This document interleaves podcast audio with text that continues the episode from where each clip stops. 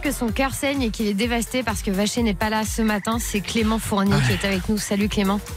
Salut Enso, ouais, c'est exactement ça, mon cœur saigne. Mais je sais, et en plus, franchement, euh, on l'a pas fait exprès, hein, mais t'es un peu enrhumé, donc on dirait vraiment que t'as chialé. hein. Ouais, non, mais c'est c'est vraiment la, la, la dèche, quoi. Je veux dire, sans mon petit panda vaché, qu'est-ce que ce serait l'écologie Rien du tout. Mais t'inquiète pas, il, il nous écoute et, et il sera bientôt de retour. T'inquiète pas. Bah, j'espère. Mais n'hésite- pas à dire que tu nous détestes, Clément. Non, mais après, je vous aime bien quand même, hein. Il Ouais. n'y a, pas de problème. Bon, tu vomis quand même, là, chose. Bon Clément, aujourd'hui, on voulait savoir si tu pouvais nous aider à organiser des vacances euh, un peu plus vertes, un peu plus écolo. Alors soit pour maintenant, même si c'est un peu tard de les organiser, Mm. ou peut-être euh, pour les vacances de Pâques ou les vacances d'été. Ouais, bah, enfin, si on peut repartir vraiment un jour, mais euh, ouais, pas de problème.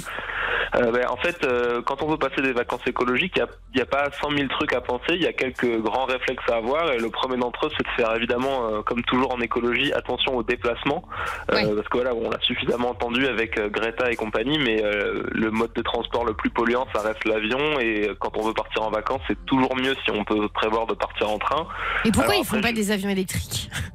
Bah, ils- franchement, ils essayent. Hein. Ils, ils prévoient des, des avions à l'hydrogène là Ouais. pour dans les prochaines années, mais bon, c'est pas encore tout à fait au point. C'est quand même pas mal polluant dans l'état actuel de la technologie, mais voilà. le pro- ils problème, c'est que c'est comme une Zoé, ça a 200 km d'autonomie, donc euh, Bah bah, ouais. Atlantique, quoi. Tu tombes. Bah c'est-à-dire que tu voyages en croisant les doigts. c'est un peu relou. Donc ouais, c'est vrai que le- si on peut privilégier le, le train, c'est- pas mal. Après, bon, c'est sûr que quand on veut partir très loin, c'est compliqué, mais on peut aussi se poser la question des déplacements une fois qu'on est sur place. C'est-à-dire, on n'est pas obligé de prendre tout le temps la bagnole pour se déplacer une fois qu'on est sur son lieu de vacances. C'est hyper sympa aussi de se déplacer à vélo ou d'utiliser les transports en commun pour découvrir des coins de la ville qu'on n'aurait pas forcément pensé à découvrir euh, par les circuits classiques en bagnole ou, euh, ou en Ouais. taxi, etc. Ou en. Rosalie. C'est super la Rosalie. Ah, je connais même pas. Mais si, tu sais, la Rosalie, c'est euh, c'est un gros vélo pour quatre personnes. Ouais, mais t'en as Ah, toujours ok. un qui pédale pas. C'est Oui, chiant. c'est ça. C'est c'est comme sûr. le pédalo, toujours fais un des tours. d'ailleurs. Oui, c'est toujours moi, effectivement. tu m'as bien cerné, mon Clem. Oui, et alors donc on t'écoute pour la suite. A- Après, une fois que tu es sur place, l'idée c'est de garder un peu cette idée de sobriété, c'est-à-dire par exemple, tu es sur, en vacances sur un, sur un lieu de plage, par exemple, t'es pas obligé de faire toujours du jet ski, donc des trucs hyper polluants qui vont envoyer plein de, plein de produits chimiques dans l'eau et plein de CO2 dans l'atmosphère. Tu peux aussi kiffer en faisant du surf ou des trucs qui, qui vont moins polluer, qui vont demander moins d'énergie. Ouais. Euh, l'idée c'est c'est de se dire, dans la vie quotidienne, on fait tous un peu gaffe en fait à des trucs comme ça, et puis quand on est en vacances, on a tendance à oublier, ne serait-ce que quand tu es dans ta maison de vacances, souvent tu oublies de faire le recyclage, alors qu'en fait, euh, chez toi, tu le fais. Ouais, On va juste euh, garder des petits réflexes qu'on a au quotidien, de faire un peu attention, de je vais à la boulangerie, je peux y aller à pied, donc je prends pas ma voiture. Enfin voilà, garder Ouais. ça un petit peu. Attends, on Et peut après, faire euh, rien aussi, Clem, pendant les vacances. C'est fait pour ça. Hein.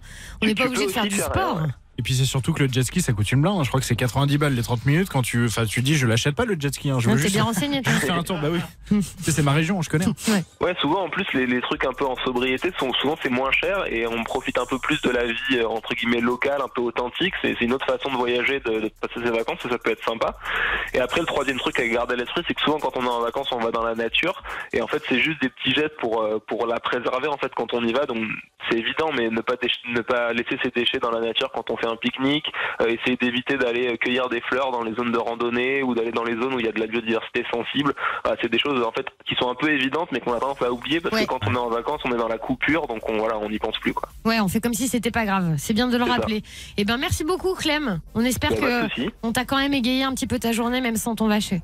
Bah toujours. euh, En plus, euh, franchement, il y a un truc qui me fait kiffer. Je, je l'ai jamais dit, mais le jingle du mercredi écologie, il est vraiment ouf. Euh, je sais pas qui l'a fait dans l'équipe, mais voilà, je, ça- chaque fois que je l'entends, ça me met du paume au cœur. Bah, c'est vaché. Clem, on te retrouve la semaine prochaine, mercredi prochain? Carrément. On t'embrasse? Allez, bisous. Salut Ciao. Clem. Bisous. Bye bye.